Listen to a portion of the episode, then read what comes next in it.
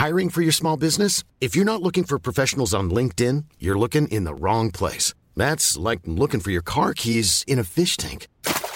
LinkedIn helps you hire professionals you can't find anywhere else, even those who aren't actively searching for a new job but might be open to the perfect role. In a given month, over 70% of LinkedIn users don't even visit other leading job sites. So start looking in the right place. With LinkedIn, you can hire professionals like a professional. Post your free job on linkedin.com slash people today.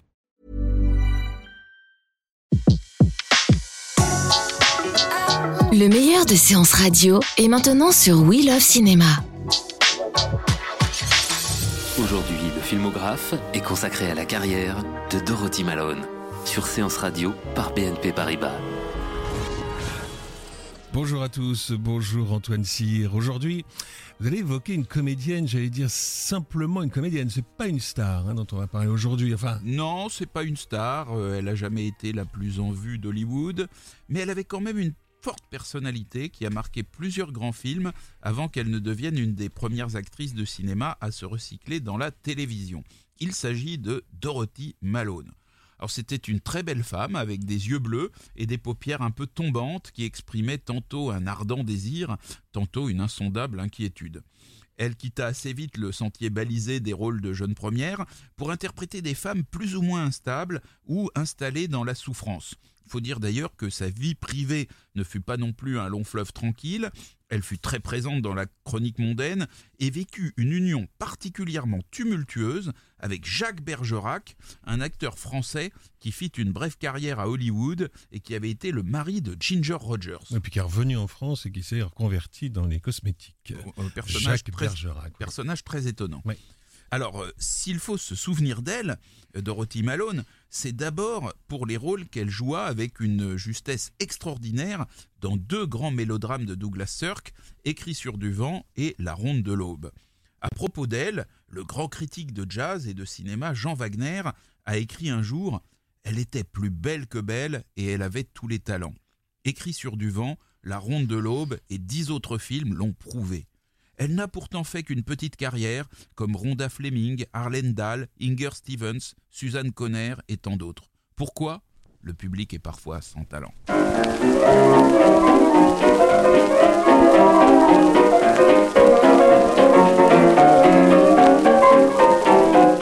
Aujourd'hui, Dorothy Malone est à l'affiche du filmographe et euh, ce jazz endiablé nous ramène au début de l'histoire, c'est-à-dire en 1925, très exactement le 30 janvier 1925.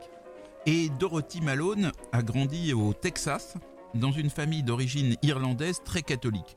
Pendant son adolescence, elle n'imaginait pas particulièrement devenir actrice, elle se préparait plutôt au métier d'infirmière. C'était une belle jeune fille, très sportive, championne de natation euh, et de plongée, ou de plongeon plutôt. Et avant ses 18 ans, alors qu'elle euh, jouait une pièce de théâtre amateur, elle a été repérée par Eddie Rubin, qui était un des talents de scout chargé par la RKO de parcourir l'Amérique profonde à la recherche de jeunes filles au profil cinégénique. Et donc Dorothy Malone va débuter dès 1943, à l'âge de 18 ans, dans un épisode du Faucon, cette série de films policiers dont le rôle principal était interprété par Tom Conway, le frère de George Sanders. Notre amie. Et donc elle a 18 ans et elle est l'une des élèves de l'établissement scolaire où l'un des profs a été tué. Alors Dorothy Malone va ensuite participer à plusieurs autres séries B pour la RKO et en 1945 elle va faire deux fois la couverture de Yank, le magazine hebdomadaire chargé de soutenir le moral des soldats de l'armée américaine.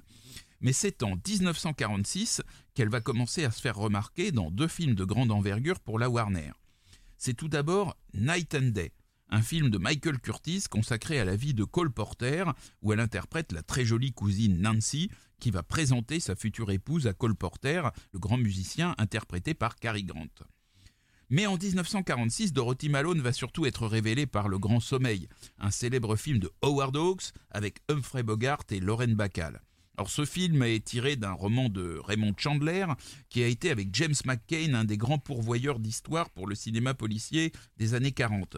Alors, contrairement à, Kane, qui construisait des intrigues d'une certaine manière euh, très linéaires, les histoires de Chandler étaient pleines de détours que les scénaristes chargés de l'adaptation à l'écran pouvaient facilement enrichir de digressions supplémentaires. C'est vrai qu'une histoire de Chandler, ça part quand même parfois très très loin du sujet central. Et le scénariste du Grand Sommeil, figurez-vous que c'était William Faulkner. Et donc euh, Faulkner a eu l'idée d'une scène de moins de 4 minutes, et c'est cette scène qui va révéler Dorothy Malone. Cette scène est un moment d'anthologie, bien qu'à peu près inutile au déroulement de l'intrigue. La rue est balayée par un impressionnant déluge, on voit arriver Bogart, plus Bogart que Bogart, et il entre dans une librairie de livres anciens, et là il demande à la libraire si elle dispose d'éditions de Bénure de 1863 et du Chevalier Audubon de 1880. Alors la libraire, lui répond que ces deux ouvrages ne sont pas si anciens, mais cette libraire, c'est Dorothy Malone, et malgré ses austères lunettes, on voit bien que cette jeune femme n'a pas ses yeux dans sa poche, et elle montre pour Humphrey Bogart un intérêt qui semble largement dépasser le champ littéraire. C'est bien dit. Oui, alors elle est douée pour l'euphémisme et elle lui dit Vous commencez à m'intéresser vaguement, espérant peut-être euh, un baiser. Elle ferme le store de la boutique. Il paraît d'ailleurs que c'est Dorothy Malone qui a spontanément euh, décidé de fermer le store pendant la prise. C'est elle qui a proposé euh, cette idée.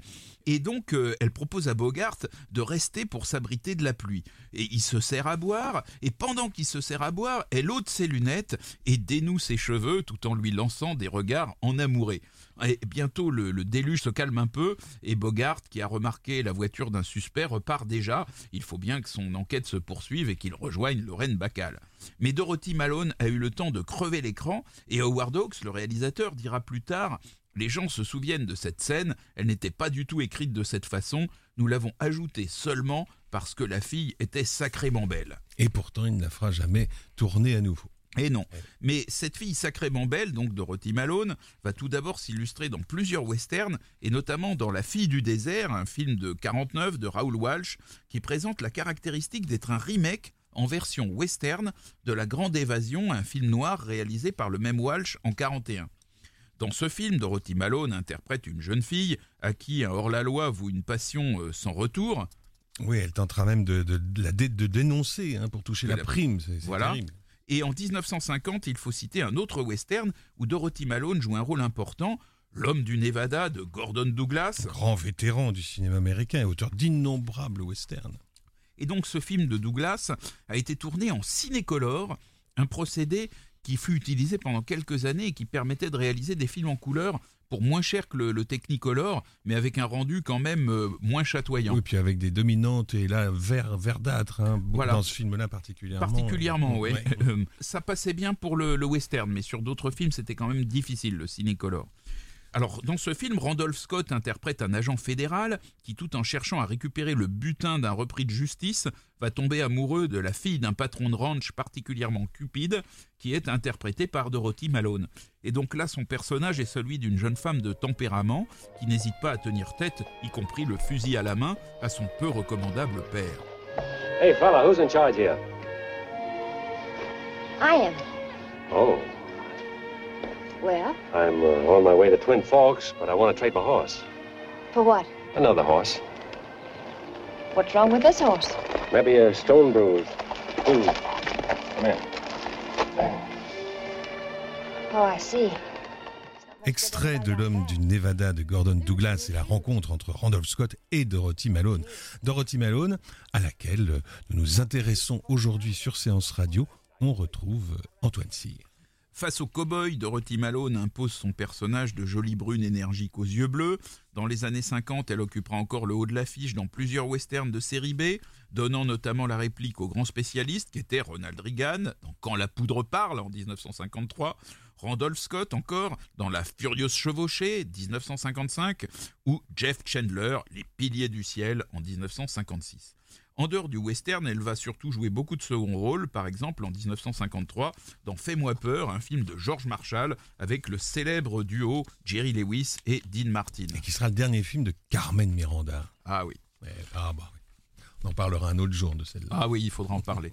en 1952 sort Pushover, en français Duplomb pour l'inspecteur, qui est un célèbre film noir de Richard Quinn. Et alors là, Dorothy Malone interprète une jeune femme témoin crucial de l'enquête, qui va être prise en otage par un flic véreux, interprété par Fred McMurray. Dorothy Malone, dans ce film, elle est à la fois très belle et très touchante. Il y a une scène vers la fin où Mac Murray, qui va connaître quelques instants plus tard un sort tragique, s'enfuit entre Dorothy Malone et sa maîtresse qui est interprétée par Kim Novak dont c'est le premier grand rôle. Et à cet instant, franchement, la beauté inquiète de Dorothy Malone n'est pas moins désirable que la splendeur un peu glaciale de Kim Novak. Mais c'est tout de même cette dernière, plus grande, plus sculpturale, plus conventionnelle aussi, qui sera la révélation de Duplon pour l'inspecteur et fera ensuite une très grande carrière. Bah, quatre ans plus tard, ce sera Sœur froide avec Alfred Hitchcock. Mais revenons à Dorothy Malone. Alors Dorothy Malone, elle tourne en 55 dans Ici Brigade criminelle de Don Siegel, ainsi que dans Le cri de la victoire de Raoul Walsh, un film qui raconte les débuts dans la guerre et les aventures amoureuses d'un groupe d'appelés du contingent. Dorothy Malone y est particulièrement désirable et son rôle, bien qu'à nouveau secondaire, achèvera d'établir sa notoriété dans le petit monde d'Hollywood. Et puis alors, toujours en 1955, elle tient le premier rôle dans The Fast and the Furious, un film qui aborde le thème Chérie de moi de qu'est la course automobile. Ah oui, ça c'est du début à la fin. hein. Un, un- un petit film, c'est un petit film, The Fast and the Furious. Il est réalisé par sa vedette masculine John Ireland et il est surtout produit par Roger Corman, le roi de la série B, avec qui Dorothy Malone aura euh, une aventure. Alors, je ne sais pas combien de temps a duré cette idylle, mais le tournage lui a été très court, hein, dix, dix petits jours. à peine, Ouais, hein, ça, ça se voit d'ailleurs Oui, un oui, peu. oui, hein. C'est rapidement Euh, fait. C'est rapidement fait. Alors, dans ce film, Dorothy Malone, donc elle arrive au début du film, elle conduit une Jaguar XK120 Ça, ça vous blanche. fait rêver. Ah oui, oui, tout à fait. Et donc, dans, dans sa Jaguar, elle va croiser la route d'un homme euh, dans un, en s'arrêtant dans un estaminet. Elle croise la route d'un homme euh, évadé de prison où il était détenu pour un meurtre qu'il n'avait pas commis. Alors, l'homme s'empare de la voiture et prend la conductrice en otage. Et après quelques kilomètres, il se retrouve mêlé à un groupe de voitures qui attendent. Et en fait, ce sont des voitures de sport, comme la Jaguar que conduit Dorothy Malone, qui s'apprêtent à prendre part à une course automobile dont l'arrivée se trouve au Mexique. Et alors du coup, le hors-la-loi décide de s'inscrire à la course dans le but de quitter les États-Unis sans se faire prendre. Alors Dorothy Malone va le dénoncer à la police, pas parce qu'elle a peur, mais tout simplement parce qu'elle est tombée amoureuse de lui et pense qu'un nouveau procès lui permettra de se disculper. Ce n'est pas vraiment un grand film, mais comme dans tous les films inspirés par Corman, on y trouve une certaine liberté vis-à-vis des codes scénaristiques d'Hollywood, et il va sans doute contribuer à conforter l'image un peu décalée de Dorothy Malone. Et vous savez que dans ce film, on entend la trompette du tout jeune et tout débutant de Chet Baker. Il avait 26 ans et ça se passe justement dans la scène dont vous avez parlé, dans, dans l'estaminet. Enfin, un estaminet, si on veut, enfin, le, le petit bar, le bar, là, le dinner, on dirait, hein, là, Voilà, là où ils se voilà. rencontrent. Et on entend au loin, mais il faut vraiment tendre l'oreille, on entend euh, la trompette de Chet Baker. Et puis alors, euh, il y a le fait que les, les producteurs de Fast and Furious ont dû racheter Ah, Euh, Fast and Furious de, de, de 2001, effectivement, Et avec oui. Vince Diesel. Euh, ça n'a pas grand rapport, le film n'a pas grand rapport. Enfin, il y a des histoires de voitures quand même. Mais, euh, ils ont voilà. dû, mais ils ont dû quand Ils même racheter racheté. le titre À Corman, alors. Corman, voilà. Alors, euh, en 1955, Dorothy Malone joue un des premiers rôles dans Sincerely Yours, un film de Gordon Douglas qui était surtout destiné à mettre en scène le pianiste Liberace, qui était à l'époque un des artistes de variété les plus fameux aux États-Unis. Et puis elle tourne dans Artiste et modèle de Frank Tashlin, encore une comédie avec Dean Martin et Jerry Lewis. Et une quasi débutante, Shirley MacLaine.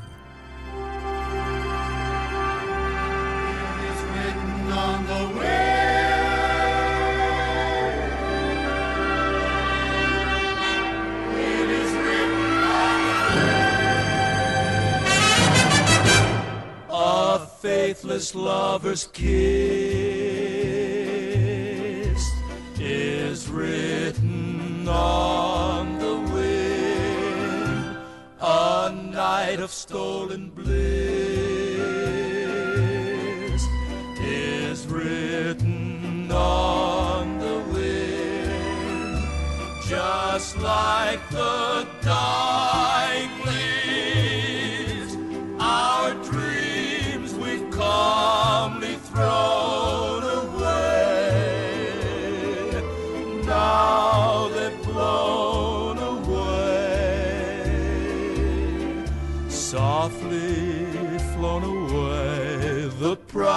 promises we made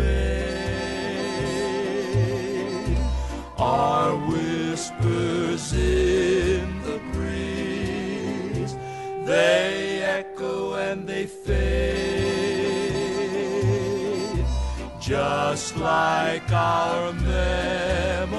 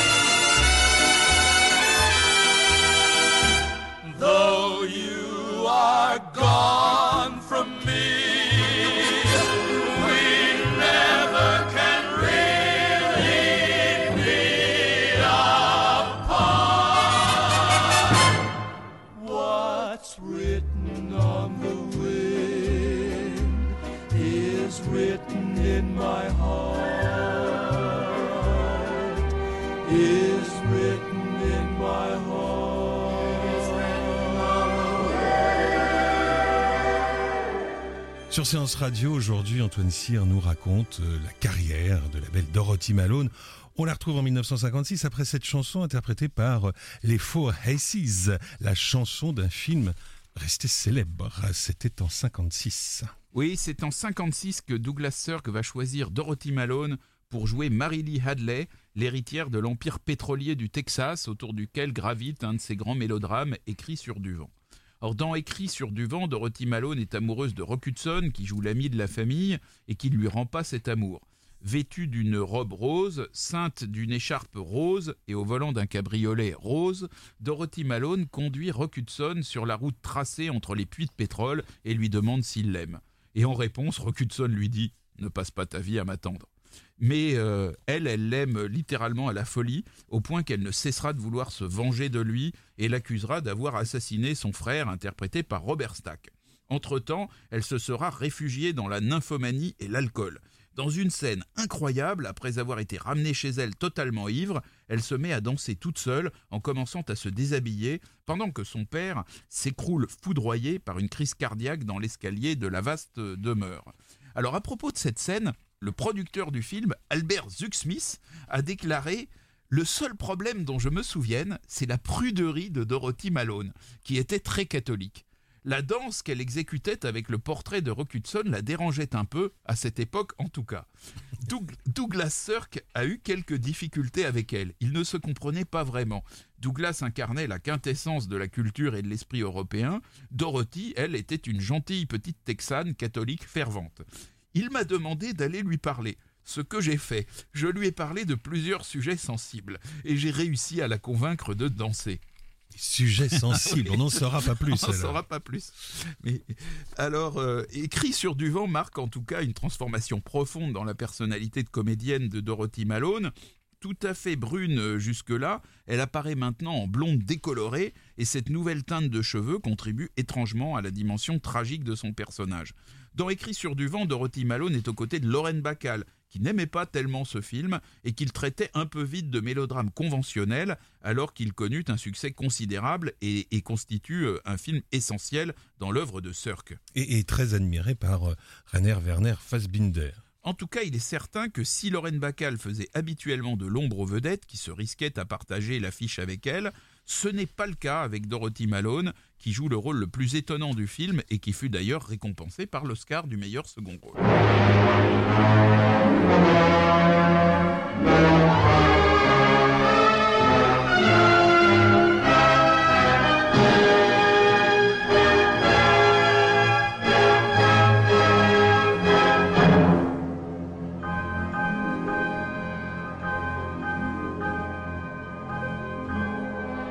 Vous écoutez le filmographe sur Séance Radio. On retrouve Antoine Cyr. Il est en compagnie aujourd'hui de Dorothy Malone. Dorothy Malone qui vient d'obtenir l'Oscar du meilleur second rôle féminin.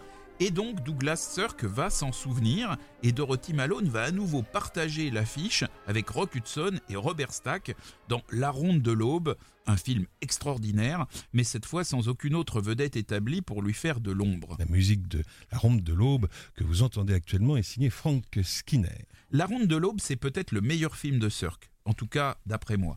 parce qu'il associe à la dimension mélodramatique, classique de ce cinéaste, des images aériennes spectaculaires qui renforcent la puissance du récit.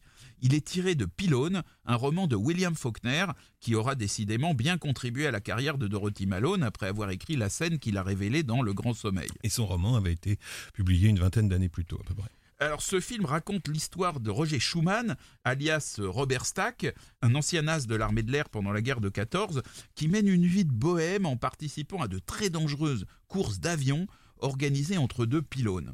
Et Dorothy Malone, c'est la femme un peu paumée et éperdument amoureuse de lui qui le suit partout et qu'il traite avec une stupéfiante désinvolture. La veille de la course de la Nouvelle-Orléans, autour de laquelle l'intrigue du film est construite, à la façon d'un drame antique, Robert Stack propose un show dans lequel Dorothy Malone saute en parachute vêtue d'une robe blanche.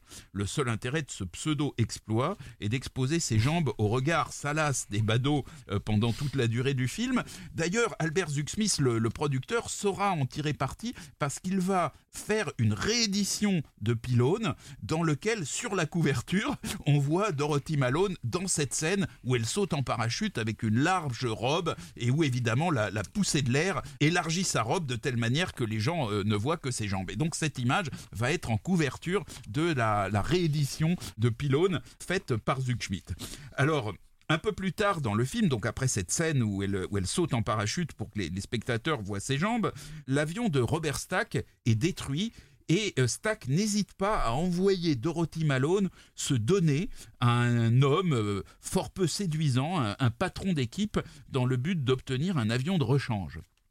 Malgré ces humiliations, c'est même plus que des humiliations, Dorothy Malone aime Robert Stack et elle va l'aimer sans faille jusqu'à l'issue fatale de son jeu de cache-cache euh, avec la mort.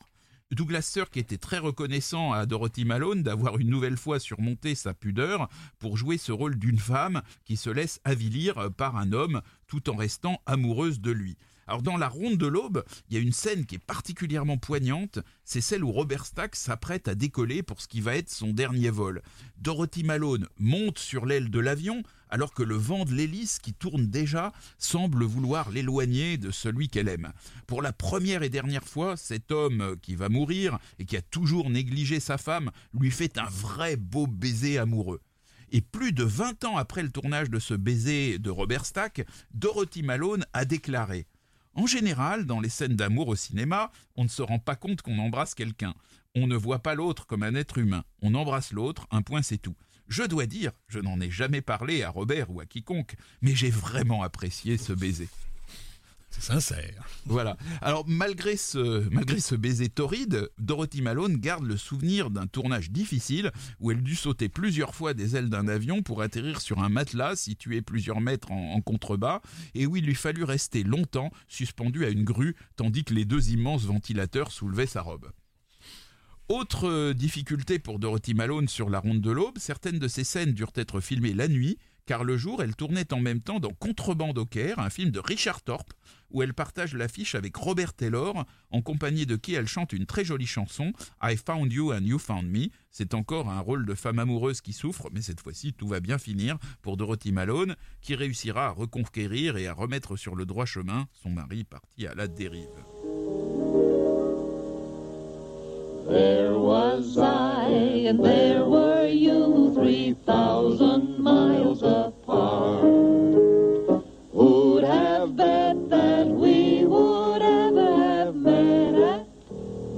Start? But it's clear to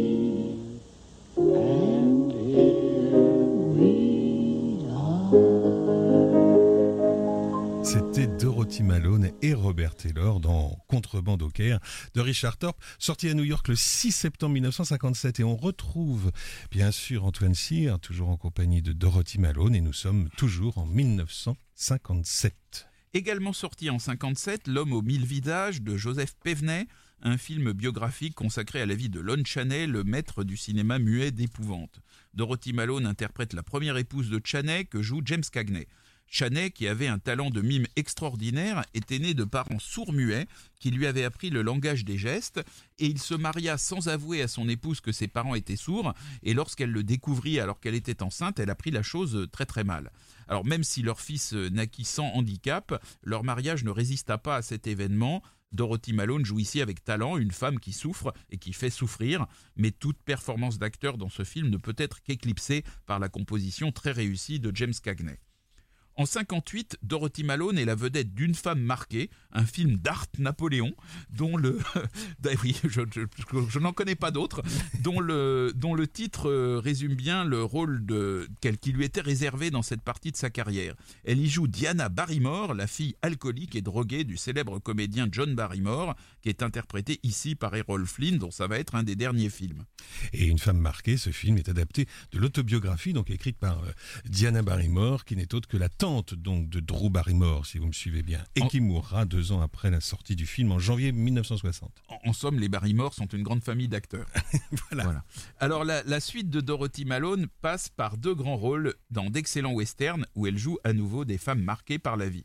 Le premier de ces westerns, c'est L'homme au col d'or en 1959 d'Edward Mitrick, où elle interprète Lily Dollar, une femme habituée aux aventures sentimentales avec les pistoleros, dont la route croise à nouveau celle de son ancien amant, qui est interprété par Anthony Quinn. Sur ce film, Dorothy Malone va rencontrer le très méticuleux Richard Widmark, avec lequel elle ne va pas s'entendre et qui lui reprochera pendant le tournage de prendre son métier trop à la légère. Il y avait aussi Henry Fonda dans ce film. Tout à fait. Le second film, le second western marquant où tourne Dorothy Malone, c'est El Perdido, un film de Robert Aldrich en 1961, où euh, Kirk Douglas interprète un meurtrier en fuite qui retrouve une ancienne conquête, interprétée par Dorothy Malone, qui entre-temps est mariée à un patron de ranch antipathique que joue Joseph Cotten. Le, le mélancolique Kirk Douglas va tomber amoureux de Missy, la fille de Dorothy Malone, alors qu'il reste obsédé par le souvenir de la mère, si belle jadis dans sa robe jaune. Dorothy Malone essaye sans succès de le dissuader de s'intéresser à Missy en lui disant Regarde-moi, je suis beaucoup plus belle maintenant, je suis une femme.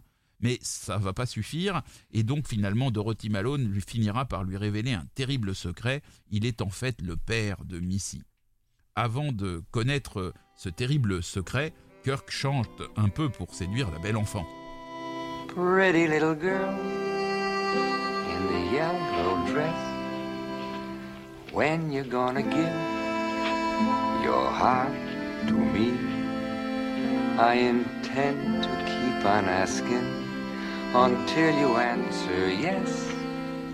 Pretty little girl in the pretty little yellow dress. I looked and saw you standing there like fire glow on a winding stair.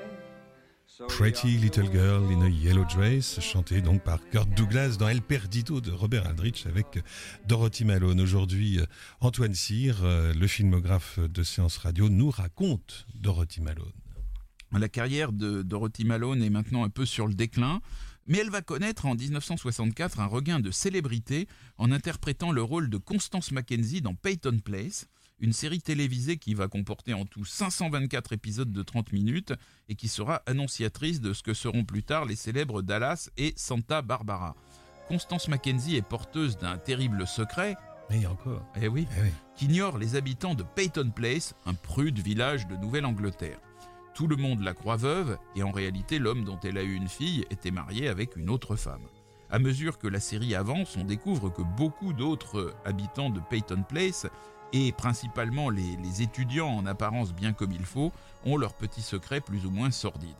Peyton Place va révéler de futures grandes vedettes, à commencer par Maya Farrow. Mais justement, qui joue la fille de Dorothy Malone. Et aussi euh, Ryan O'Neill, qui va être euh, également euh, révélé par Peyton Place. Malgré le succès de la série, ça va être une période difficile pour Dorothy Malone, qui échappe de justesse à la mort suite à une infection pulmonaire en septembre 65 et qui reprendra courageusement son rôle dès février 1966 avant que la production ne décide d'éliminer son personnage pour la dernière saison tournée en 69.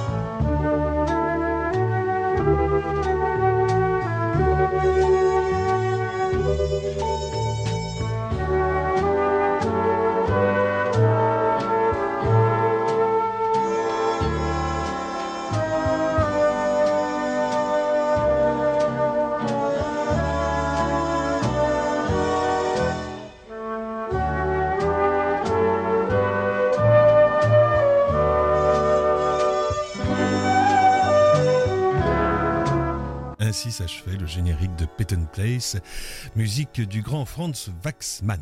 Dorothy Malone, dont le mariage avec Jacques Bergerac a été annulé en 69, épouse en 71 un patron de chaîne de motels dont elle va divorcer trois ans plus tard, et là elle disparaît pratiquement des écrans pour se spécialiser dans l'immobilier.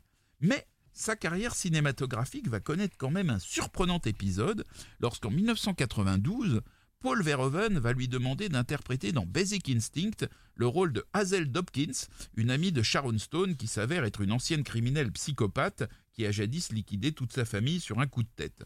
Après cette dernière apparition, Dorothy Malone s'en retournera pour suivre sa retraite dans la ville de son enfance, Dallas.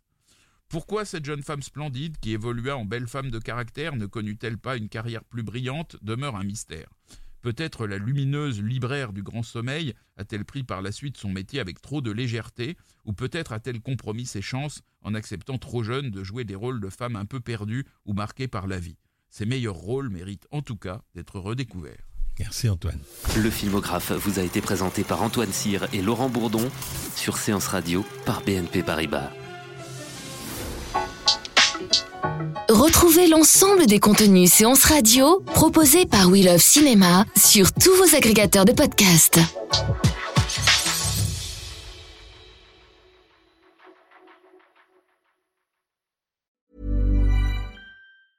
Mom deserves the best, and there's no better place to shop for Mother's Day than Whole Foods Market. They're your destination for unbeatable savings, from premium gifts to show-stopping flowers and irresistible desserts. Start by saving 33% with Prime on all body care and candles. Then get a 15-stem bunch of tulips for just $9.99 each with Prime. Round out Mom's menu with festive rosé, irresistible berry chantilly cake, and more special treats. Come celebrate Mother's Day at Whole Foods Market.